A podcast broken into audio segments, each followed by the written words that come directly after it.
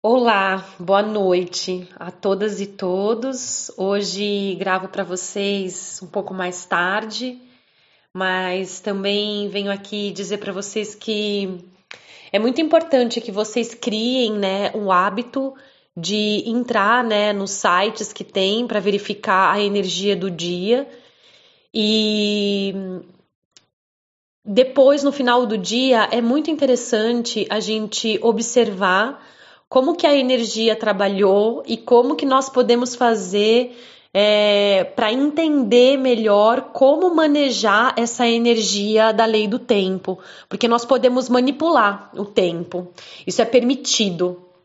Então, hoje é dia 10 da lua 4, da lua alta existente, que vem trazendo a pergunta de qual é a forma da nossa ação.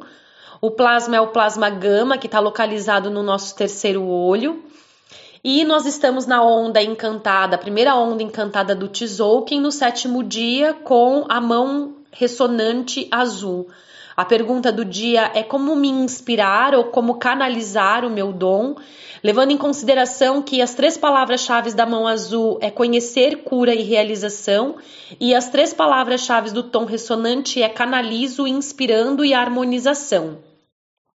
Então, nesse finalzinho de dia, a gente vai observar como é que a gente se inspirou, o que, que abriu de conhecimento para gente, qual foram as realizações e também vamos observar o banco de dados que está trazendo a pergunta de eu vivo de verdade aquilo que eu acredito e também uma energia de iluminação. Eu não sei na cidade de vocês, né? Mas aqui aonde eu moro tá chovendo muito, mas ao mesmo tempo eu vi o sol brilhar é, em outros aspectos da minha vida. Então, desejo que para vocês também tenham sido da mesma forma. E se também não foi, tá tudo bem, porque nós somos iguais, porém diferentes. Cada um tá vivendo a sua história, cada um tá cocriando a sua história.